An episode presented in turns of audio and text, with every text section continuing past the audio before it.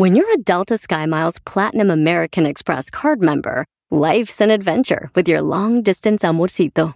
Because who doesn't love walking around the Big Apple con tu media naranja? Or finding the most romantic sunset overlooking the Pacific Ocean? And sneaking in besitos inolvidables in Venice. The Delta SkyMiles Platinum American Express card. If you travel, you know. Learn more at go.amex slash you know. Is America's primary system working? Is the Electoral College still the best process for electing a president? Could a third party candidate ever be successful? In a new season of You Might Be Right, former Tennessee governors Bill Haslam and Phil Bredesen gather the country's top experts to explore these issues and more as we approach the 2024 presidential election. Listen to You Might Be Right, a new podcast from the Baker School at the University of Tennessee, available now wherever you get your podcasts. Podemos irnos fuera del aire porque no quiero que salga ¿Por qué? aire. ¿Para qué quiere apagarlos? Pues fuera del aire. Es que yo no tengo un preparado un jueves de misterio. Señor, es jueves de misterio. Sabía desde el otro jueves que hoy era jueves de es misterio. que, no mames, es que, eh, este, ¿qué te voy a decir? Quedamos de que iba a hablar de aquella vez que lo espantaron cuando grabó en la cárcel. Ah, de veras. Entonces dijimos que íbamos a platicar hoy de si alguna vez lo han espantado y que nos lo contara la gente aquí en el programa de Jueves de Misterio. Bueno. Iniciando por usted con su historia. ¿Y por qué no me dices eso de un buen tono y no me dejas, me dejas regañar? Señor, llevo diciéndoselo todo el perro día. Pero ahorita he dormido tres horas de dati de santos que estoy aquí aplastado. Ferrari, ¿sí seguimos fuera del aire? Ahora sí ya ponme al aire. Oh, ya, ya estaba, señor. Ya estaba, señor, te di que no, pues va, va a salir ahí que ahí me regaña. Está bien, para que la gente cómo me tratan aquí. Señores, bienvenidos al Jueves de Misterio, donde vamos a hablar de las cosas más misteriosas, llenas de misterio, porque hay un misterio detrás de ese misterio que qué misterioso es. ¿Eh? Sí, en este Jueves de Misterio. Ok, yo tuve una experiencia paranormal. Experiencia. Una experiencia paranormal cuando se grabó el video del Ganga Style. Lo grabamos en una prisión, que es una prisión vieja, que está por acá por el 110 y el 5 para la gente de Los Ángeles. Por ahí, por ahí está. eh, ahí. Ajá. Entonces ahí, cuando cu- eran como pasado de las 12 de la noche, era el último día de grabación, era la última escena donde estábamos grabando la, la- escena de la cárcel, donde, si usted no ha visto el video, le invito a que lo vea. Estoy yo caminando con dos morras policías y nos avientan comida. Era la última escena. Entonces, el- hay- obviamente hay una raza allí que te dice, hey, no, no, no, eh, nomás este pedazo, no, porque es una, era una prisión vieja, no sé, en, los 1900, no sé qué tantos. Eh, eh, entonces el vato dice, no vayan para otro lado que no sea este cuadro donde estaba el área de la, co- del, del, ¿Dónde va a ser la de la pues? lonche, del lonche, pues, ¿no? Y entonces, yo- entonces, entonces a las morras le decía, no, nomás porque no tienen acceso allá, porque nomás se rentó este pedazo, pero no era cierto. ¿No? Él lo que decía era que estaba muy tétrico. ¿Sabes lo que es la palabra tétrico? ¿Tétrico no? ¿Like scary? Ferrari, diles que es tétrico. Ah, no, no sé, señor. tétrico, tétrico. ¿Tres? Tre- no, mejor no digas. tétrico, que está tenebroso, que está así como. que- que- Scary, pues. A tú yo me asomo y era un pasillo, ¿se cuenta? Un pasillo grande y de prisión, Ajá. en una oscuridad inmensa. Mm. ¿Y no les tienen luz? Ir a vale, yo miré una sombra cruzarse la el pasillo de celda a celda. En, en serio. Pero yo no sé si era el cansancio. Entonces yo le dije al vato, asustan, y me dijo, la gente dice que ve cosas, pero él- él no te iba a decir que sí porque te ibas a asustar más. Claro. ¿No? Entonces la gente dice que ve cosas, por eso mejor, mejor esté, stay in the light. O sea, en, la, en En donde está alumbrado, pues. alumbrado, que no nos íbamos para allá. Oiga, pero esa área, perdón mi ignorancia, pero en esa área, o sea, ya no había inmates, o sea, esa área. No, no, no, no, esa, esa cárcel creo que se cerró por allá. Era una cárcel de 2940. Estilo. Alcatraz, que nomás lo tienen Sí, nomás sí, para. sí, sí. Y ahora se museo. usa para. De hecho, esa cárcel ha salido en infinidad de, de Películas. O sea, la renta justamente La para shootings. para eso y yo creo que diario la rentan, no les, no les falta. ¿Cuándo? Ya es una cárcel grande. Entonces ya está abandonada, pues. Ya está abandonada, está abandonada. That's scary. En ese- entonces yo veo una sombra, ¿vale? Mientras están haciendo el setup de cámaras y todo, yo de güeyón ahí voy. ¿Para qué se hizo recobardi? Mira, y se oían unos como, unos como unas voces a lo lejos, bien feo. Ay, no manches. Un eco de voz así como... "Ah", Y yo veo una sombra, pero clarísimamente. Yo, yo como que no soy muy asustón de la oscuridad y de ese tipo de cosas, ¿no? Yo no soy asustón de que, ay, voy allá, está oscuro, no deja no ir. Hay gente que sí.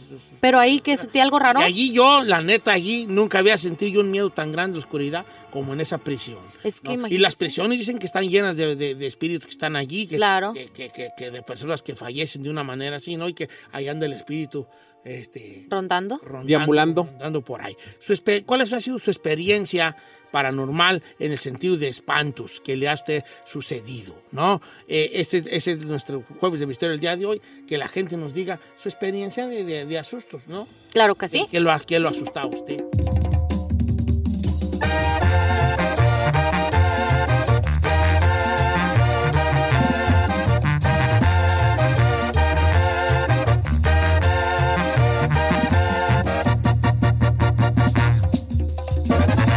Cheto, al aire. Continuamos con el jueves de misterio.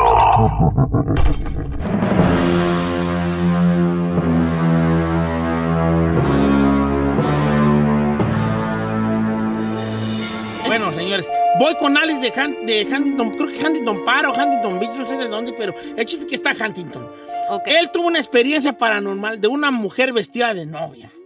A mí no sé por qué, no sé por qué, a mí no sé si las vestidas de novia me den susto o me den tristeza a mí, ¿vale? Ay, a mí sí me da susto. No manches. Sí, las vestidas de... ¿Tú qué prefieres? ¿Una vieja de negro flotando o una vestida de novia flotando? Negra flotando. ¿Sí? No, yo a lo mejor la novia. ¿Tú qué qué? prefieres? No, tú prefieres la negra. La negra. La negra. No. Ok, No prefiero flotando nada. Nada, ¿verdad? Nada. Ok. Voy con, voy con este Alex. ¿Cómo estamos, amigo Alex?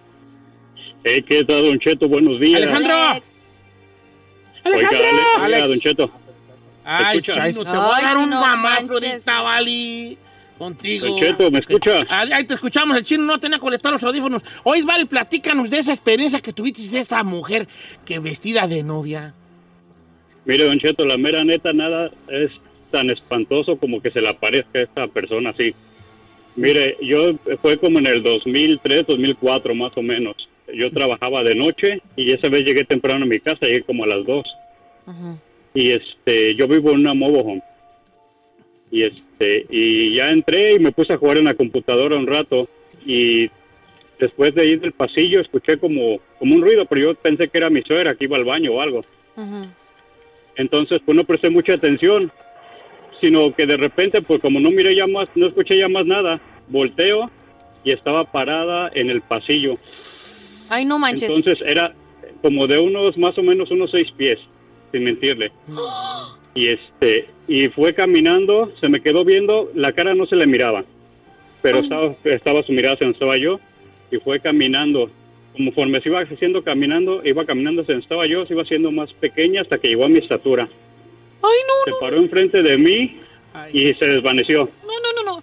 Ok, ok. ¿Esto sucedió aquí en Estados Unidos? Aquí en Estados Unidos, Don Cheto. Ok. Y no es la única experiencia, he tenido varias, pero esa fue la más fuerte. ¿Cu- cu- ¿Qué fue lo que te, lo, lo que después de allí me imagino que había miedo y que había curiosidad? No sé por qué me da la impresión de que tú eres eres valiente y para este tipo de cosas se te ve como que eres un, un vato así como muy, muy valiente. Pero hay una, supongamos que no había miedo, pues había una curiosidad. ¿Pudiste investigar? ¿Te interesaría saber si ha- cuál es la historia detrás de esa casa que habitas? Pues la verdad, sí se sentía un ambiente medio pesado ahí todo el tiempo. Ah, fue el padre a bendecirla y pues ya está todo normal. Sí se escuchan a veces cosillas, pero la verdad ya no da miedo. No, una novia. Oye, pero nunca investigaste a lo mejor si alguien ahí murió, que se iba a casar o algo por el estilo, por ejemplo, la historia de tu casa o, o nunca te ha intrigado eso. La verdad, la verdad que no. Yo ya lo hubiera vendido. Algo curioso, No, no, no. Algo curioso es de que regularmente siempre que peleaba o tenía una discusión fuerte con mi morra, Ajá. algo me pasaba. No manches, se vengaba. no, pues, la vale. novia se vengaba. Oye, yo conozco gente que sí se anda saliendo allí, pero como rata en quemazón. Uy, señor, yo. ¿Tú te sales, Edad? Yo, señor, desde el primer día sí, vámonos. Y me cancelé el contrato porque a mí no me dijo que había Espantos. fantasmas incluidos. Sí, no manches. Oiga, le quiero leer lo que mandó Pati Heredia. Dice, yo cuando estaba embarazada de mi hijo desperté y miré un niño que estaba parado frente a mí. Se prendió la televisión y se apagó sola, como un flachazo. Después a mi hijo lo han espantado desde que nació. Le apagaban y le prendían la luz del baño y él siempre decía que espantaban. Una señora que era santera nos dijo que desde, desde hace mucho tiempo yo traía cargando a alguien Y cuando le conté que yo jugué a la Ouija, me dijo que ahí se me, se me, ahora sí que se me pegó un espíritu, Don Cheto. Escándala. Dice, desde entonces siempre miro sombras y me espantan todo el tiempo. Nada más entre su vida y mi vida. Es ¿Cómo que ve? mire ese juego de la Ouija, yo no le tengo nada No, de no, no, fe. puede, si estás ya necesita un programa especial, la Ouija, vale. ¿Verdad? Mira, este, vamos con Miguel, que él que empezó a despertar. Un día, Miguel empieza a notar que en su cuerpo, al despertar, había chupetones. Sí, sí, sí. En el rancho, uno decía, yo recuerdo a mi madre, ay, las brujas. Eh, que son las brujas que le hacen chupetones y que los niños. Había niños que amanecían con. con, con con este con, con chupetones. Y, y- y a, a más mayores también amanecían con chupetones. Y que las brujas que las brujas. Pero la señora no sabía que hay un, un espíritu que se llama un sucubo que es un incubo y un sucubo masculino y femenino que hacen estas cosas. Pero vamos a ver cuál fue la experiencia de nuestro amigo Miguel desde los Washingtones. ¿cómo estamos Miguel? Muy buenos días, Roberto. A mi Don Cheto, ¿cómo está? Sorry. Oye, no, es que ese era un chiste antes de, antes Don Beto, sí. Don Beto era un chiste. Oye, vale, este, platícanos de los chupetones. ¿Cuándo empiezas a, a notar y qué tamaño eran? Mira, eh, lo que pasa, bueno, atrás de este suceso hay una historia. Eh, por medio de la compañía donde yo trabajaba, me mandaron a una área a trabajar y en esa área, pues era una, estaba remota, ¿no? Fuera del- de la civilización. Es una casa de los 1700, yo pienso, estaba muy, bas- bastante vieja. En esa casa, pues experimenté cosas, ¿no? Como que me jalaban de los pies, cosas así, ¿no? Pero yo, pues la verdad, no, nunca me ha dado miedo, nunca he tenido miedo a nada de eso, pues, porque no soy muy supersticioso en eso. Cuando me cambian de área, eh, pues normalmente yo vivía en hoteles y eso, uno de mis compañeros me, me dijo, hey, te fue bien. Y ya le dije, ¿pero por qué? Y yo no me había fijado que traía ah, jiquis en, en mi cuello. Y yo, pues tengo años este, parado. Chupetones. o sea, de- sí, como chupetones. Y este y no tengo pareja ni, ni nada, o sea, no, no tenía y experiencias así de íntimas, pues menos, o sea, por ya un buen tiempo, ¿no? Mm, Baltas igual que yo. nada, Pero nada tenía por ahí. sueño. Nada de acción. Eh, ¿Y dónde, dónde está, en qué lugar de tu body estaban los chupetones? En el cuello, En más cuello. que nada en el cuello, pero Uf, ya yo me salvé. sentía- Yo no tengo cuello, ahí no puedo. A mí me pasó lo mismo. Yo le dije a la güera, ira, pero no me creyó. Esa no era sucubo. ok, ¿y luego qué pasa, vale? Eh, ¿sí- se- ¿Siguen apareciendo conforme los días o nada más que una vez? Mm, fueron como en dos ocasiones, pero los sueños se postergaron como por tres meses, más o menos. Tú- No, ¿Eran sueños eh, húmedos? ¿Eran sueños sexuales? Sí, eran sueños sexua- sexuales. eh, era una mujer como de muy antigua, o sea, vestidos, yo miraba a la mujer, era muy guapa, una, o sea, pero los de- la vestimenta era de, de bastante antigua, o sea, era muy atractiva, pero pues yo decía, son sueños, ¿no? O sea, no, no, no este, pues yo creía que era normal, pero el problema fue cuando ya empecé a, a experimentar eh, eh, marcas en mi cuello y este y ya amanecía cansado y no entendía la razón por la cual me estaba pasando esto.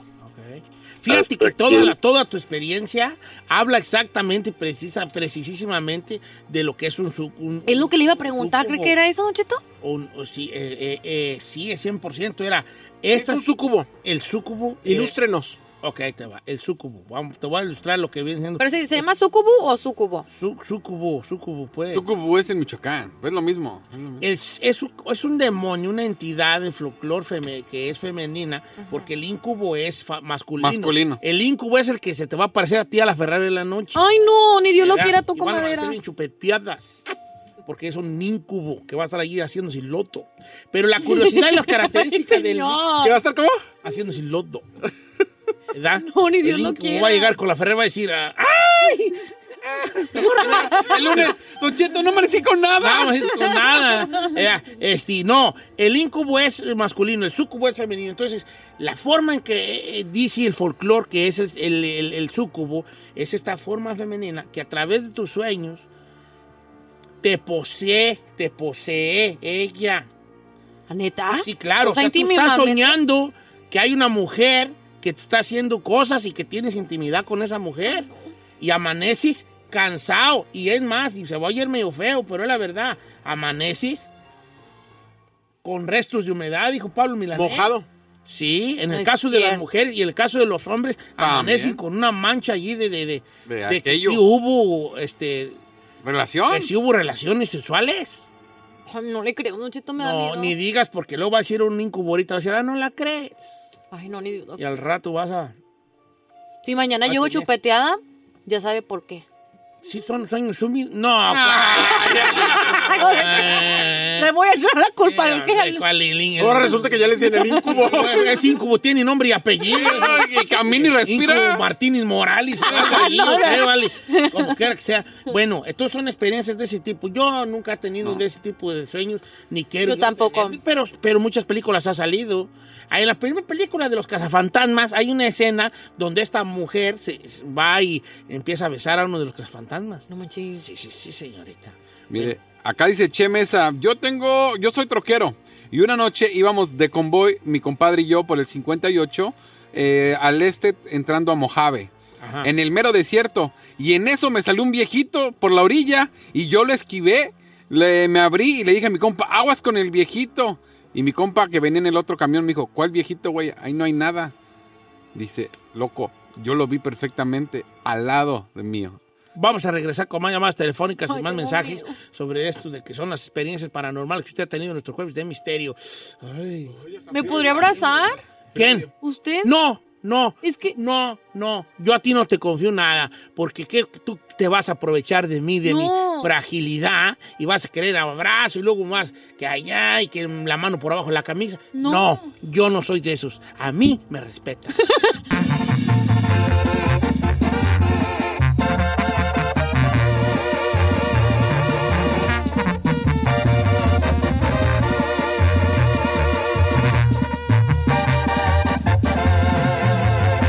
Continuamos con Don Cheto.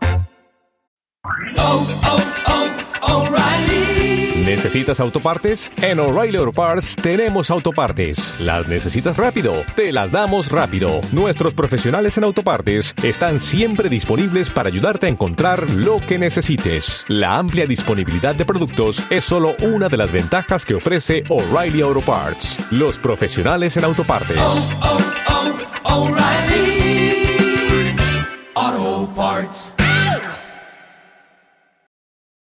Can you remember a time when you thought someone you disagreed with might actually be right? In the new podcast, You Might Be Right, former Tennessee governors Bill Haslam and Phil Bredesen pose that question to guests like Paul Ryan, Al Gore, and Judy Woodruff. Come for the stories, stay for the substance and expert insights into some of the most challenging issues facing the country, including affordable housing, crime, and education. Listen to You Might Be Right a new podcast from the Baker School at the University of Tennessee, available wherever you get your podcasts.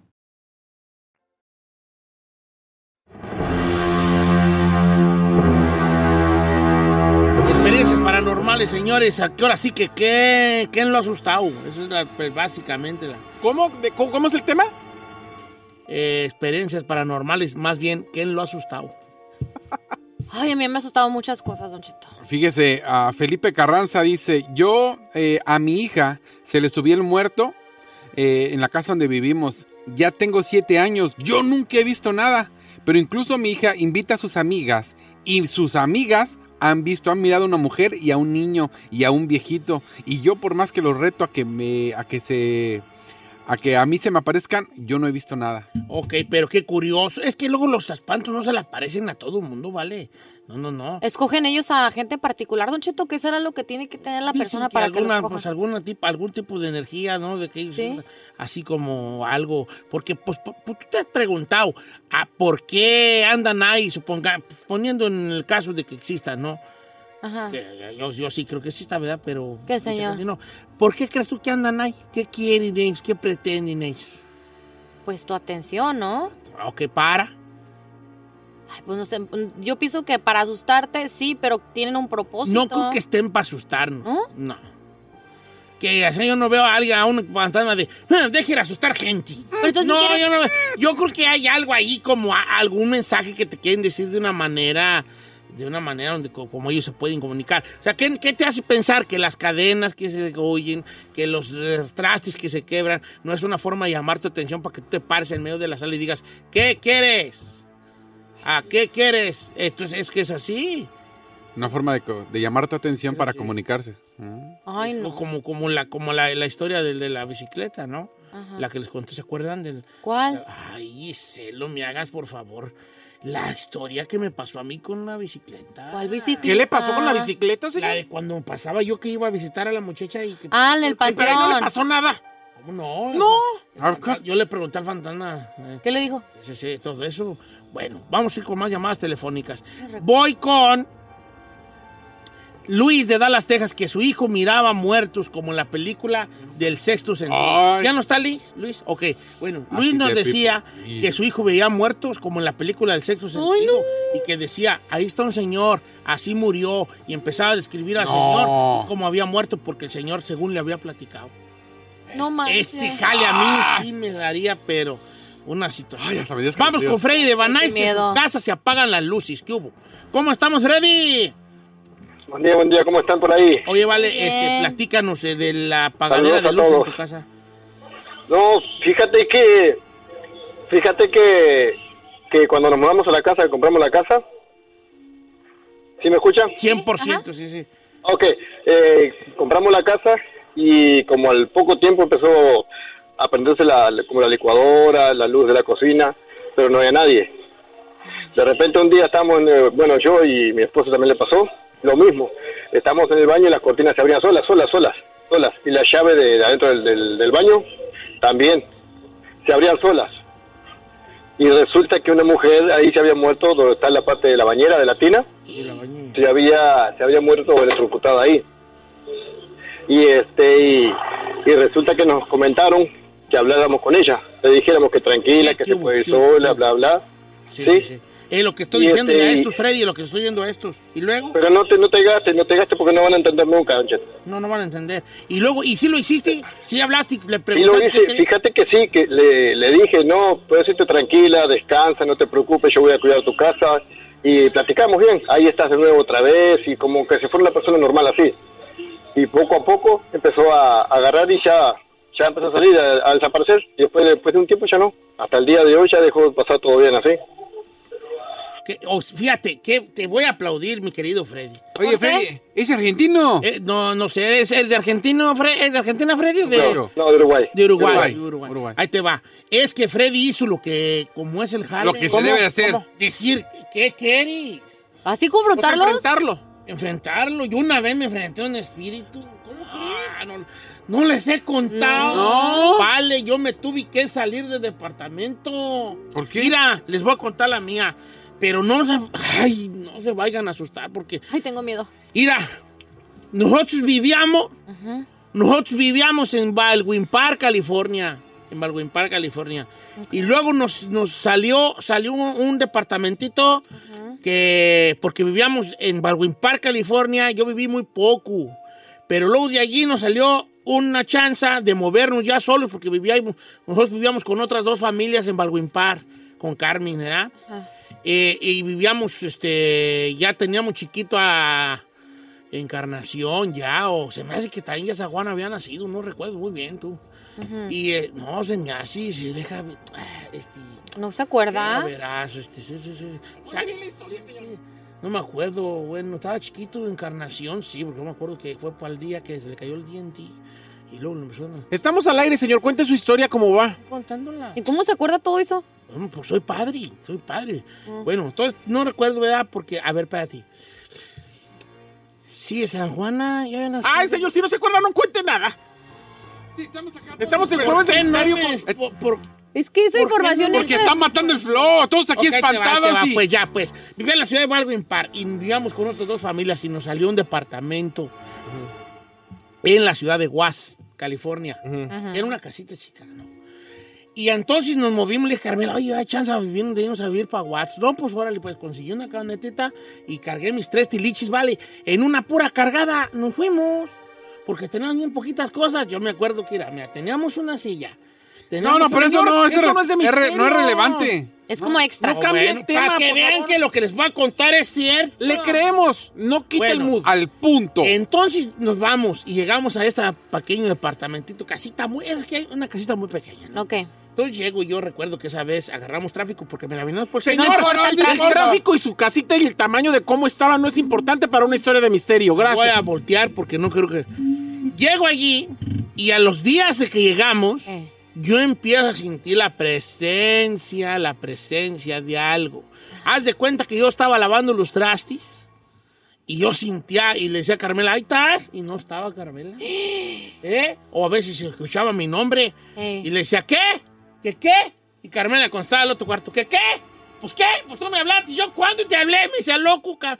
Y yo, pues yo escogí que me hablaste. No, pues yo, ¿qué te voy a andar hablando? Me decía Carmen. Eh. Y yo decía, bueno, esto no está bien. Entonces un día que se, mos- que se nos caen los trastis, ¿vale? Teníamos unos vasos tan hermosos del Jack in the Box que en veras que se cayeron los trastis. Eh. Entonces, vale, aquí es donde entra la... ¡Ay, hasta se me enchina la piel! ¿La qué, señor? Ahí tienen de que... Ahí tienen, vale, Eh. de que empezó a aparecerse una sombra. Y yo empecé a ver la del baño a la sala, del baño a la sala. Y le dije a Carmen, ¿Vitis? Y me dijo, sí, yo también la he visto. ¿Vitis le dijo? Eh, ¿Vitis? Sí, ya también la he visto. Le Sí dije, la vi.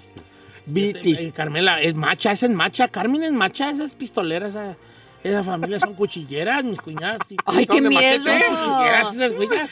Yo no libre y esas, esas cuchilleras. Son Cuchilleras, cuchilleras. Esas huellas. Esas güeyas son cuchilleras, mis cuñadas y Carmen. ¡Qué Esas sí miedo! cuchilleras. Mira, vale, conmigo peliense y con Carmen no se pe- Esa es, esa es capaz de que tú le haces algo a ella, va y quema tu casa con toda la gente adentro. Es No. rencorosa la güey. Igual, por eso no se separa. Por eso yo no me separo. Ajá. Bueno, entonces hablamos con un padrecito y que nos dice el padrecito, hagan lo que, díganle que, que quieren y el, el- el- el espíritu les va a decir que les hagan un favor, que me paro un día yo a media sala. Hola, ¿cómo estás? Les dije yo al espíritu. Hola, ¿cómo estás? Mi nombre es Aniceto, esta es mi esposa Carmela. Y Asti, presente y dinos qué es lo que quieres. Si ocupas un favor, dinos. Y Carmela voltea para arriba. Si ocupas algo, dinos. Y que nos habla él. ¿Qué ¿Qué les dijo? La sombra. Mira, ¿Qué vale. le dijo? ¿Pero qué le digo? Tiempo. Que me dice, es que yo nos empezó a platicar Ajá. en sueños, porque no te habla así, nos apareció. Fíjese que ya, no, en sueños nos empezó a platicar el espíritu que él necesitaba un favor porque él fue enterrado de una manera muy, muy a la brava. Y entonces él decía que él estaba en la, en la yarda de atrás. Le dijo, necesito un entierro bien. Le dije, cuenta con ello. Y me dice, quiero un entierro, que me manden a Zacatecas, que me entierren con una banda, Ajá. que, que, que- que hagan una fiesta en mi honor para yo ir. Le dije, ay, no, mejor me salí del departamento, yo no me quería echar una bronca. no voy a andar desenterrando gente, mandándonos para Zacatecas. No, perra, ¿Tú crees que yo quería esos problemas, le Carmela? Hay que buscar otra casa y nos fuimos. ¿vale? Ay, yo no sé quién se haya hecho ese jali, yo no me lo iba a echar.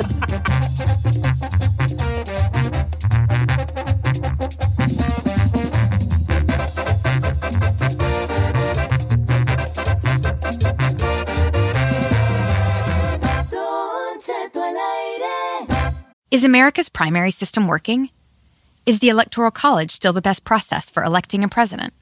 Could a third party candidate ever be successful? In a new season of You Might Be Right, former Tennessee governors Bill Haslam and Phil Bredesen gather the country's top experts to explore these issues and more as we approach the 2024 presidential election. Listen to You Might Be Right, a new podcast from the Baker School at the University of Tennessee, available now wherever you get your podcasts. What makes a carnival cruise fun? That's up to you. Maybe it's a ride on boat, a roller coaster at sea, or a deep tissue massage at the spa. Creole inspired cuisine at Emerald's Bistro to laid back bites at Guy's Burger Joint. Excursions that take you from jungle adventures to beach stays at Mahogany Bay and sunsets from the top deck. Long story short, no one does fun like Carnival. Carnival, choose fun. Ships Registry, Bahamas, Panama.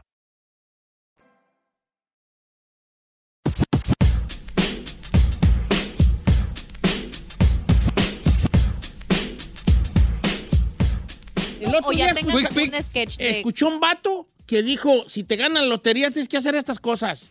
Y el vato decía, no recuerdo exactamente, pero te da como cuatro consejos, pero uno es muy interesante.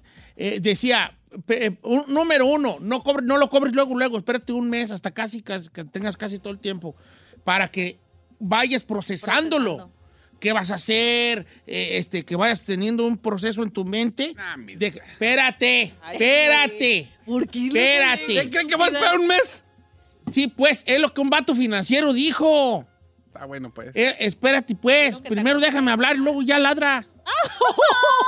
Ah, sí. Es que vale. Es Es que, a espera, ver, ya me veo que me saqué un billón. Espérate un mes. Uf. Sigue Mira, trabajando como mírame a mí. esclavo en la- en el film. Mírame a mí, mírame a mí. Yo sí me espero. Yo también me esperaría. Súper me espero.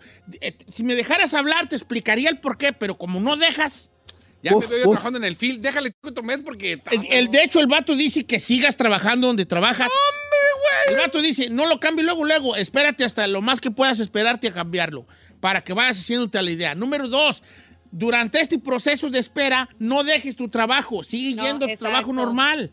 Pasa desapercibido. Sigue yendo a tu trabajo normal. Mientras ese mes pasa, tú vas a buscar un asesor financiero donde le vas a decir, oye, fíjate que me va a entrar este- me va a llegar esta entradita de dinero. guate. Un millón o dos o diez o un billón, lo que sea. Otro punto que dio el vato, un vato chaca de finanzas, dice, ve a un lugar eh, que al banco que vas a ir, haz que te firmen un contrato, un papel donde van a mantener anónima tu identidad. Yeah, that's true. Lo puedes hacer. Puedes ir a un, a un banco y decir, ok, señor, quiero depositar este 50 millones de dólares, pero necesito que usted me firme aquí un contrato de confidencialidad donde usted no va a decir que yo vine aquí a depositar este dinero. Y sí te lo hacen. Otra que dijo el camarada fue, ah, no lo cambies en el lugar donde te lo sacaste. Porque si no quieres salir en la tele, te- te- si lo cambias en otro lugar, en otro lugar, no sales en la tele. Algo así era el rollo. O sea que hay reglamentos para que mantengas tu Bueno, supuestamente, si ya lo cobras, tú, tú decides si Decir, eres bueno, que no. Y la Ay, última, la última, y me- la que más me gustó. Ay, ya se me olvidó tú. Debe Este. ser algo del anonimato. Sí, dice que el 70% de la raza que se saca un premio mayor acaba peor que cuando se lo ganó. No manches. 70%. Son números alarmantes, hija. ¡Cálame! ¡71% no pasa nada! ¡Cálame, Dios! Pruébeme, Diosito. Yo voy a ser de ese 30% que sí va a ser responsable. No, el vato dice, bueno, ya después ya deja tu, tu trabajo y lo que tú quieras. Obviamente, con un billón de dólares no vas a estar trabajando. Pero un asesor financiero, Sí, no te hagas primero. tú el bravo que vas a saber. Ah, no, no, no no. te hagas el bravo que vas a saber qué hacer. Vas a te- Ah, Una vez leí una historia de un vato que se ganó la lotería y en- eran como los 80, se ganó como 10 millones o 15 millones de dólares. Dice, tenía filas afuera de la casa todos los días. Filas de gente. Filas Pero para pidiéndome. desconocidos ¿Pero para pidiéndole, es que mi hijo está malo, no, no, No, la está de la- medicina, toma 100, es que toma mil, es que toma... todos los ok. días tenía filas de raza allí. El vato acabó, pero ese camarada, la diferencia de ese vato, acabó bien pobre, pero bien contento. Como diciendo, gracias a Dios que me quitaron el dinero. Ay, no. Sí, porque era un martillo. Yo digo que. se peleó con toda la familia, toda la familia dejó de hablar, que el vato acabó solo, nadie le hablaba por lo mismo, porque si tú les dabas 100 mil, ¿por qué no más 100 mil si tienes 10 millones? ¿Me explico? No, no, o sea, no quedabas bien. El dinero siempre va a ser una cosa que no, que va, va a dividir familias. El- Pruébame. De todas maneras, yo Cálale, estoy de mi familia. Yo sí seguiría esas reglas, yo seguiría viniendo a la Yo super también. sorda, a la super sorda. Y, y ya, y de, contrataría a alguien que me dijera, vale, ¿cómo muevo este, cómo muevo este dineral? Pues tú. No, pues mira, vamos a hacer esta, esta cosa. Mira, vamos a hacer esto y esto y esto. Y cuando te lo den, pídelo así. Y cada mes te va a entrar tanto. Y con esta feria, tú esto para acá. Yo sí, yo no andaría a la bravota. De ese uno, un billón, si lo quiere cambiar en cash, le van a dar 707 millones de dólares. Yo, Yo siento que la mejor manera, viejo, es este no decir nada ni. Yo siento que a lo mejor. Es que no puedes seres que- ocultar 50 millones. Güey, ¿cómo El no? dinero y lo menso no se pueden ocultar. ¿Cómo no? O sea, si te ganas unos 2, 3 millones, a lo Si no mejor lo sí. publicas en redes sociales, no, No, no, no. se tiene que enterar tu familia. Pero ahora nuestro radioescucha se ganó como 10 Sí. millones. y Sí, pero si te ganas 50 millones, el cambio de vida, el comprar una casa, el carro que manejas, sí, sí cambias. ¿Cambian? ¿En qué sentido cambias? Porque ya tiene la posibilidad ¿Cambia de comprar- tu actitud? No, póngale que actitud no, pero se va a ver de que, ah, caray, ya tiene alberca en... ca- ¡Ay, esta casa! Pues nomás vas a ser más... eh, el, mira, el dinero nomás va a magnificar lo que tú ya eres. Exacto. Lo que sea que tú eres, el dinero te lo va a magnificar. Si tú eres hojaldra, Si eres hojaldra, va a ser Más un- hojaldra. Un, billón de veces más hojaldra.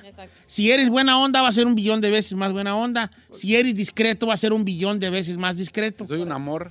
Va a ser un billón de veces más amor. Ay, yo soy. Ya, cala. ¿Por qué tenemos, por, por qué nosotros, los lat- latinos, seguimos pensando que es malo cambiar? Es que tú ya cambiaste mucho. Pues esa es la idea. Cambiar. no quedarte No estancado. en la quedarte misma donde mismo. Esa es la idea. Cambiar. Como dijo el filósofo, nadie se baña dos veces en el mismo río. O sea, Exacto. la misma agua va pasando y eso agua diferente. Entonces, esa madre, cortemos esa madre muy mexicana, muy latina de, este ya cambió. Se, de eso se trata. Si tú sacas la lotería, vas a cambiar. Obviamente, no sé si para bien o para mal, pero va a haber un cambio en ti.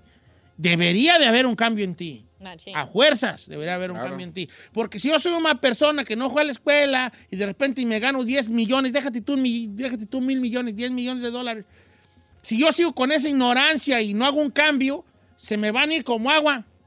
Se me, no me van a durar, me va a durar más, como decía mi abuela, más un pedo en la mano que el dinero en la bolsa. Exacto. Entonces, tengo que cambiar, tengo que ponerme a la altura de la responsabilidad que tengo de cuidar esos 5, 10, 15, 20 o 100 o 1000 millones que me pueda eh, dar. ¿Qué vas a querer, Ferrari, si me no, se, no se crean ustedes de que, que del cambio. Uno tiene que cambiar siempre y constantemente y entre más, más cambio uno mejor. Si me lo gano, ¿qué va a querer? El que quiera estar contigo, que se adapte a tu cambio. Amen.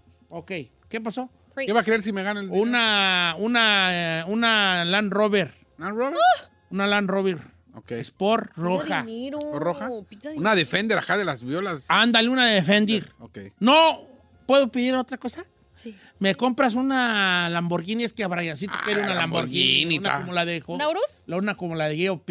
Una- Cómprame una, Urus anaranjada. Pida una casa, viejo, que un carro primero que una casa. Cómprame una casa en Downey.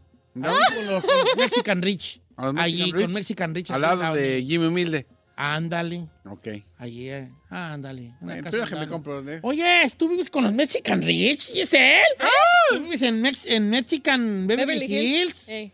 Yo quiero vivir allí en Downey. ¿Me compras una casa en Downey? Mire, ahí, le digo una cosa, la señora, mi vecina, es una viejita ya dejada. Pues ahí verá. Méteme el hombro, Pues yo. Es pues, es gringuita. Sugar Baby. Papeles y con dinero. Méteme el hombro, méteme el hombro. Y tiene noventa y tantos. ahí verá. ¡Uh, mira!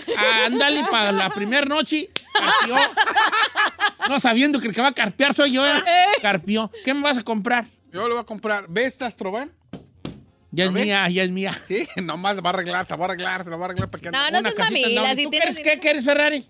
Hay una casa, señor, también. En Downey también, ahora sí, Sí. para que digas que es ¿Dos de Downey, vecinos? no de vecinos, sí. Ahí transmitimos desde la casa ¿Tú de qué vas a querer? Yo voy a querer. ¿Me puedes comprar también la Urus y la casa? pues, Eso, no esperaba menos. Eh, yo te encargo una G-Wagon, pero la nueva y la más equipada. Ah, por favor. ¿Cuál es esa? La Uy, BMW. pe- no, ah, la Mercedes. Mercedes, la Mercedes, la... ¿O la caja de zapatos? Ajá.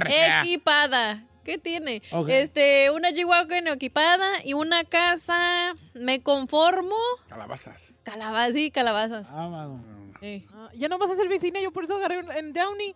Sí, lo que Sí, está voy a oyendo ver- de los- ti, de fines de semana, los visito. Ok. Para la de Anel unos audífonos para que escuche. Sí. Ay, Sí. Unas orejas, No unas orejas nuevas. Las orejas nuevas. Un cuerno de esos de los diantis, sí, ¿eh?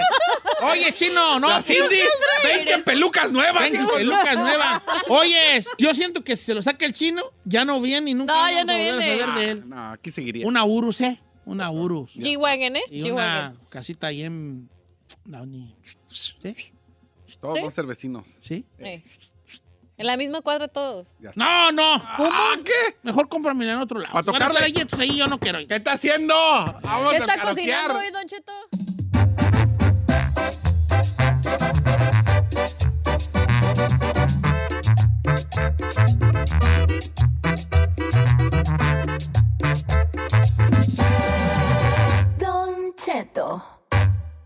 Is America's primary system working? Is the Electoral College still the best process for electing a president? Could a third party candidate ever be successful?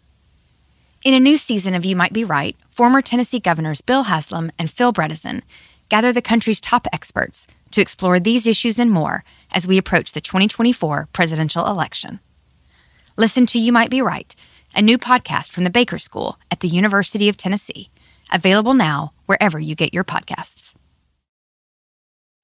Introducing Celebration Key, your key to paradise. Unlock Carnival's all new exclusive destination at Grand Bahama, where you can dive into clear lagoons, try all the water sports, or unwind on a mile long pristine beach with breathtaking sunset views. This vacation paradise has it all. Celebration Key, welcoming guests in summer 2025. Carnival, choose fun. Copyright 2024 Carnival Corporation. All rights reserved. Ships registry the Bahamas and Panama. Las historias más terroríficas, espeluznantes, paranormales, inexplicables. Aquellas dudas de la humanidad o misterios sin resolver. Mejor búsquelos en otro lado, porque al viejillo casi nunca le da la gana. Seguro que hoy va a llover, porque es momento del Jueves de Misterio. En Don Cheto al aire.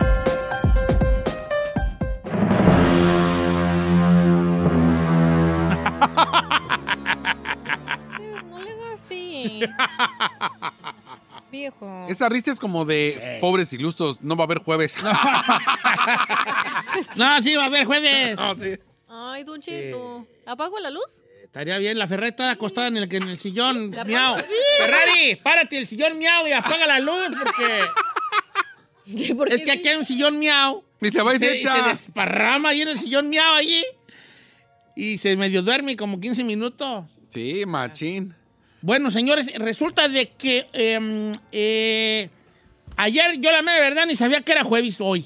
Ayer yo andaba allí limpiando allí cosas y dije, ay, pues ni sabía. Pero hoy en la mañana pues me acordé que era jueves y que debía yo de, estar- de hacer el jueves de misterio. Y dije Y yo, porque el público lo pidió. ¿de qué voy a hablar yo en el jueves de misterio? Entonces hay gente que critica, que me critica mucho en las redes sociales, que está viendo a ver qué hago mal para echármelo en cara. Mis compañeros son iguales.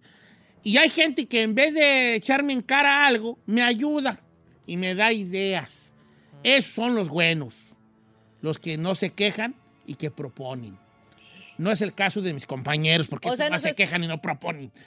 Pero me, de- me llego a encontrar algunas joyas donde, este, no, pues se paga la toda. Donde, sí, que la Ferrari se duerme en el sillón miau ya. Donde la gente me propone algo cuando me ve que estoy en el atolladero, ¿no? Resulta de que en los últimos, el último mes ha habido mucho siniestro en el, me- en el metro de la Ciudad de México, que ya se quema, que ya chocaron, que entonces día tras día ha habido, eh, cada día, cada dos, tres días, algo en el metro de la Ciudad de México. Y alguien que ahorita se me perdió entre todos los radioescuchas, me, me, me propuso, Don Cheto, ¿usted sabe las leyendas que hay al torno al metro de la Ciudad de México? Y le dije, "Sí, me sé unas. Y me dio la gran idea de contarle algunas leyendas, algunas increíbles, de verdad, maravillosas y fantásticas, dignas de cualquier guion de película de Hollywood. Las leyendas en torno al metro de la Ciudad de México. Pues señores, el transporte colectivo de la Ciudad de México, el metro, eh, pues es un mundo donde diariamente hay, pues yo creo que miles o millones de personas, ¿no? Miles de personas, ¿verdad? La usan para trasladarse de un lugar a otro, a sus trabajos, a sus escuelas, a sus hogares y así. Y como son muchas las estaciones del metro de Ciudad de México, no es necesario conocer las estaciones del metro de la Ciudad de México para que usted escuche y disfrute estas leyendas que, que rodean al metro. Yo me he subido al metro de la Ciudad de México. Me he subido al metro de la Ciudad de México. Todavía no era un mar de gente como ahorita. Yo estoy hablando de los ochentas. De los 80 te estoy hablando, que, que, fui al- que me subí al metro de la Ciudad de México. Ya era un hervidero de gente. Siempre ha sido un hervidero de gente en la Ciudad de México. Pero como yo veo los videos ahorita, no, hombre, no era así. Si era de hacer fila y de amontonarte. Ahorita ya es una cosa pues, más grande, ¿no? Hay una, una explosión demográfica muy grande en la Ciudad de México. Claro. Y desde siempre se escuchaban historias, ¿no? De, de la, de- que rodeaban el metro de la Ciudad de México. Y hay unas increíbles. Hay, hay, hay las clásicas una, una muy clásica del metro de la Ciudad de México, es la leyenda de la niña, que es como una muy clásica, ¿no? Que según esto, hay muchos usuarios, pero muchos usuarios del metro, que han visto una niña en el andén, una niña que los ve pasar, una niña que, que, que- que está nada más parada. Cuando ya el metro empieza a avanzar, antes de entrar al túnel oscuro, hay siempre una niña Ay, no, qué miedo. entonces esa leyenda de la niña, eh, algunas, algunas personas dicen que la han visto fuera del andén, o sea, fuera de, eh, ya más bien en el andén. Mucha gente la ve por el, por el vidrio cuando ya van avanzando el metro, como esta, esta, esta niñita ahí. Pero hay gente que jura haberla visto fuera del andén, que llegaban especialmente en una hora donde no había personas Sí. y que, y que lograban ver a una niña que les decía, me abrochas por favor los zapatos.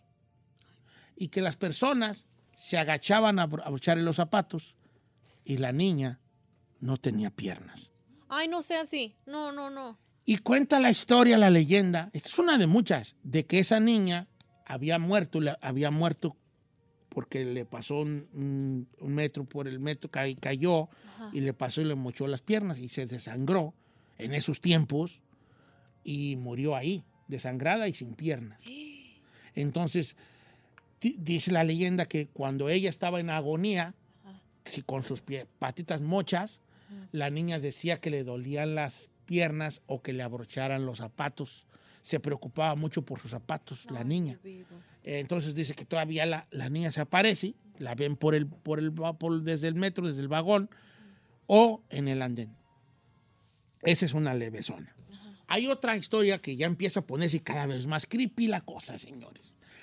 De una señora que sí nada más se le aparece a los que van dentro del metro y que pueden ver a través del, del vidrio una señora que sonríe con ropas de hace mucho tiempo y que está con una sonrisa, pero una sonrisa macabra, una sonrisa bonita. Una mujer, y este es la- el fantasma, probablemente el fantasma más del que más se habla en Ciudad de México, de esta mujer parada en el andén, sonriendo, pero una risa macabra. Rara. Imagínate tú, la de una risa como los payasos de las películas. Ay, no, no, Así, no. De ahí nos vamos a otra todavía más, más fuerte zona. Hay una estación del metro, eh, una estación de metro de donde, donde son los, se le llama panteones, porque hay como cuatro panteones arriba en la superficie. Entonces en la estación de metro Panteones, que se llama así porque hay cuatro Panteones panteones arriba. ahí arriba, la gente jura que en ciertas horas del día se puede escuchar los gritos de los muertos. ¿Quieren escuchar de qué se trata esta leyenda? Y otras más fuertes del metro de la Ciudad de México después del corte comercial. Ay, Don Cheto.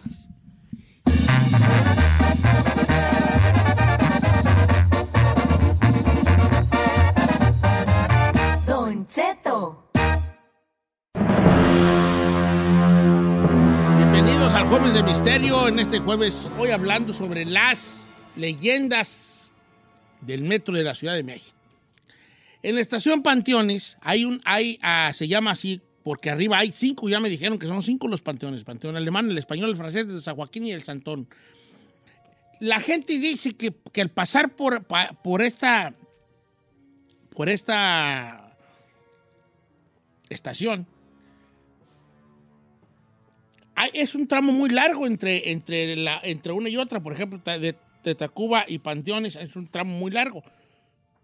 Y la gente dice que al pasar por Panteones se pueden escuchar las ánimas de los muertos, gritos y cosas por el estilo. Algunas personas juran que en esta distancia, comentan los pasajeros, hay una opresión en la atmósfera, así han dicho los usuarios de la Ciudad de México. Que si tú vas dormido, sientes que alguien te respira en el oído, Ay, o se sienta al lado tuyo, o te abraza, o te toca, que son, que son ánimas, no son personas que van ahí. Que si te duermes, sientes cómo se te sube el muerto al pasar por panteones. por las ánimas de, de arriba. No te agarre risa usted, Isa, ya, ¿eh? ¿Te asustó, edad? Entró la Ferrari esta y me asustó.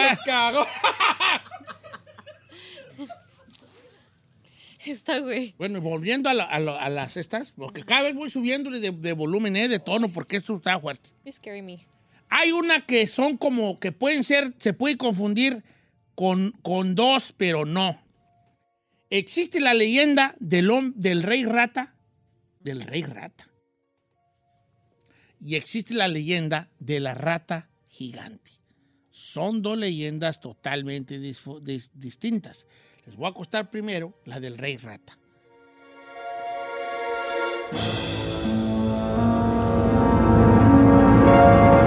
Se dice que en una de las estaciones del metro existe un personaje que le dicen el rey rata.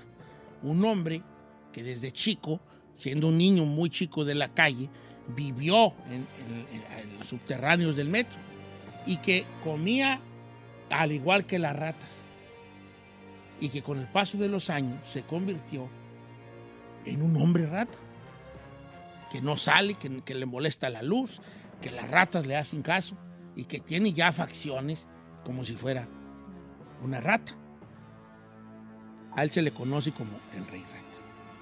Y esta otra, es, esta es más fantástica, esa del rey rata. La que dicen que es más real es la de la rata gigante.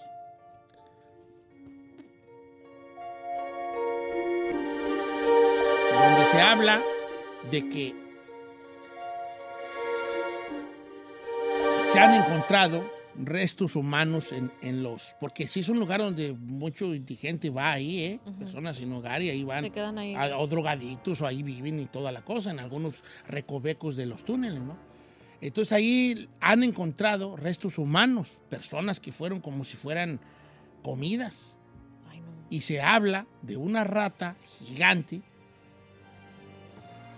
que come al cualquier que se quede ahí dormido, o perros o gatos, porque es una rata gigante.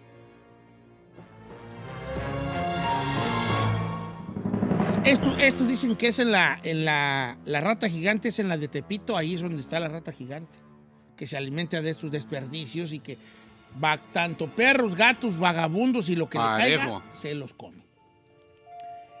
Y una de las leyendas más fuertes de, de la Ciudad de México, del metro de la Ciudad de México, es la leyenda, la famosa leyenda del vampiro. El vampiro de la línea 7, una de las leyendas ur- urbanas.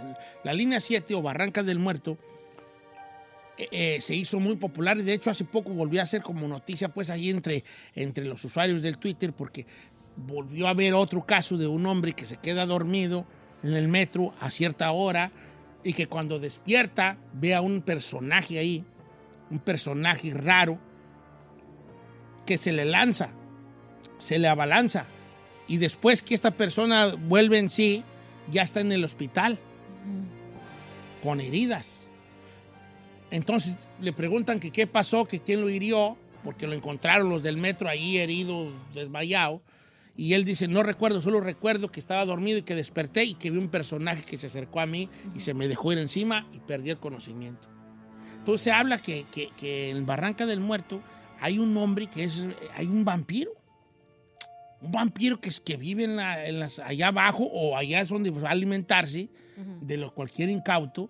Y, se- y- y entonces a cualquiera que ve allí le, le- le chupa la sangre, no en el cuello como en las películas, pero los desmaya y de sí. alguna forma Algo les hace. algo les hace. El famoso vampiro de Barranca del Muerto. A mí siempre la Ciudad de México me ha parecido un, un lugar donde, que, que- que debe de guardar muchos secretos. Muchos, muchos, Historia, muchos ¿no? secretos, muchas historias. Eh, está llena de cosas muy macabras, eh, muy tétricas, muy... que ni siquiera... Que, que puedes pensar lo peor, lo peor, lo peor, y de seguro que ahí ya pasó. Que hay gente que come gente y, la- y la- ya ven los can, el caníbal y mata viejitas y, y gente que asesina y de todo ahí ha pasado todo en lo de la ciudad. Eh, hace poco, no me voy a salir del tema porque tengo una última que les quiero contar, pero hace poco, bueno, no hace poco, unos tres años, ¿era cuatro, tres, cuatro años? Que hubo una redada en Tepito, ¿recuerdan usted la Ah, redada sí, de Tepito? cierto, sí. Ah, sí, Yo pues. tengo un amigo que es rapero, no me voy a reservar su nombre, pero es, es rapero y había grabado un video en esa, en esa vecindad donde fue la redada para agarrar no sé a qué líder de, la, de una banda ahí de Tepito. Y ahí, cuando la policía va y empieza a hacer los cateos, a buscar droga, encontraron eh, cuartos secretos en la vecindad, en estos departamentos, estos cuartos de la vecindad, donde eran pequeñas iglesias para adorar a sabrá Dios quién. La Santa Muerte. por- Y había cosas de la Santa Muerte, había cosas más, más diabólicas, ¿verdad? Este, pentagramas y, y- y- y cráneos humanos y huesos humanos. Entonces, se habla pues que hay un, un, un, un tráfico de, de osamentas e incluso de partes humanas para hacer ciertos rituales, ¿no? Entonces también se habla que en el, que en el metro suceden en algunos lugares secretos, lugares ocultos, porque esto me va a llevar a mi última historia, eh, este, también se usan para hacer este tipo de rituales, que estas gentes no lo pueden hacer arriba y lo hacen abajo. Rituales diabólicos, satánicos. En Ciudad de México hay una comunidad satanista muy grande, Oiga, eso no me lo muy sabía. grande, extremadamente grande, de gente que adora a Satanás. Ajá. El satanismo se entiende como una cosa que eh, cuando hablas con un satanista te explica y no necesariamente es matar niños, el diablo y ven a mí, no. Tienen un concepto de vida más, más profundo y menos eh, Como de la película, Menos ajá. grotesco. Es más como, no, satanismo, pues pues, creemos en la sabiduría y creemos en hacer el bien y no me explico cosas así que, que uno no imagina que de eso va. Porque uno escucha la palabra Satanás y se imagina Malo. al diablo y lo malo, ¿no? Malo y misas negras y matar, eh, ahí hacer sacrificios. Sacrificios. humanos, ¿no? Pero, pero dice también que el metro, en, la- en los subterráneos del metro existe una, un, un lugares, o, eh, eh, y- este, igle- templos, iglesias dedicadas al satanismo. Esto me lleva a la última historia, que es totalmente lo opuesto, pero sigue siendo un gran misterio, Sí. lo opuesto a lo que estamos platicando. Se habla que por allá la línea 7 del metro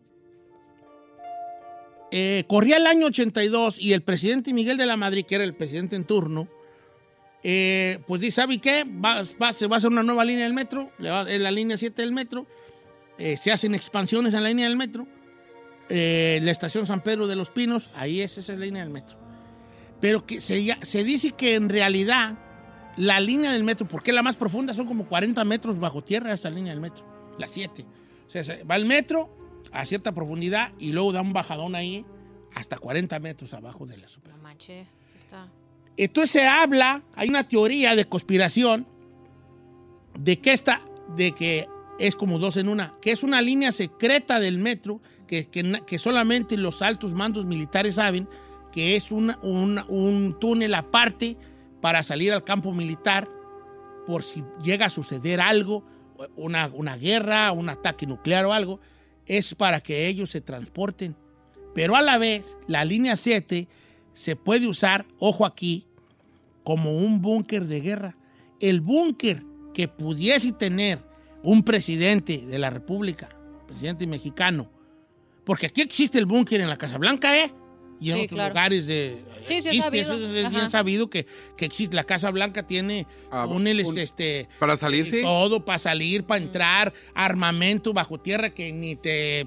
con misiles que ni te imaginas. Pues si los tienen los narcos, dijo te que no los tengan lo que hay abajo, o sea, presidentes, de, claro. de, de cosas de, de misiles, de protección antiaéreo y toda la cosa. Es una, Sí. es una fortaleza que me atrevo a decir, sin conocer nada, que nadie, que nadie en el mundo tiene, Con cosas antiaéreas y antiespionaje y, y cosas de ruta de evacuación. Sabrá Dios dónde haya túneles que salgan, sabrá Dios dónde. Entonces se dice que en México, pues no tiene un búnker Los Pinos, que el búnker, ni Palacio Nacional. El búnker vendría siendo precisamente En el subterráneo. un del- túnel que vaya precisamente a estos 40 metros bajo tierra, un túnel nuclear, que sería la línea 7 del metro, 45 metros de profundidad, ya estoy viendo aquí. Porque según Estados Unidos, los búnkeres nucleares tienen que estar a cuánto? A 45 metros bajo tierra para que funcione. Para que no las. Entonces que el presidente en turno dijo, porque la línea tenía, puede, podía correr a la misma profundidad que todas, ¿por qué se va a 45 metros exactos bajo tierra la línea 7 del metro? Por seguridad. Por seguridad nacional, para una bomba atómica. Ustedes saben pensar, ¿quién güey nos va a aventar una bomba atómica? Bueno, no sabes. A lo mejor se quiso hacer este búnker y a lo mejor el presidente en turno dijo, ok, si necesito hacer un búnker a 45 metros, pues qué mejor que ahorita que andan ampliando esta línea, nomás les digo, hey, denle para abajo 45 metros y así háganlo. Y ahí ya hacemos nuestro búnker ahí. Entonces, este, eh, así estuvo la cosa con este búnker pre- presidencial que vendría siendo esta estación del metro. No manches. Y dicen la gente que, que sacó esta noticia, dice, si un día cayera una bomba atómica y usted da la casualidad que va en la estación Polanco Auditorio, en la estación de la línea 7 del metro, usted va a sobrevivir a esa explosión nuclear sin querer queriendo. Wow. Porque ese es el búnker presidencial de México. Jueves de Misterio.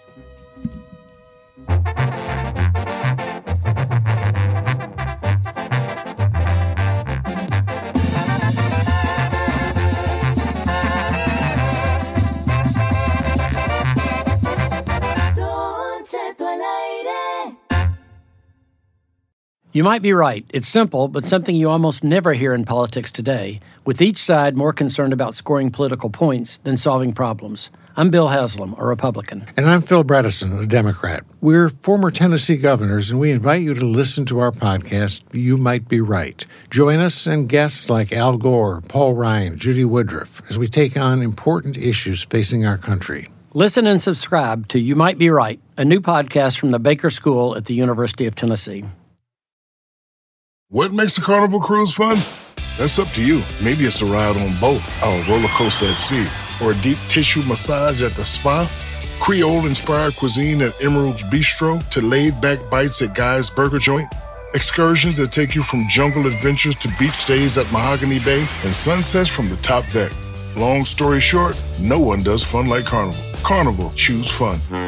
Ships Registry, Bahamas, Panama.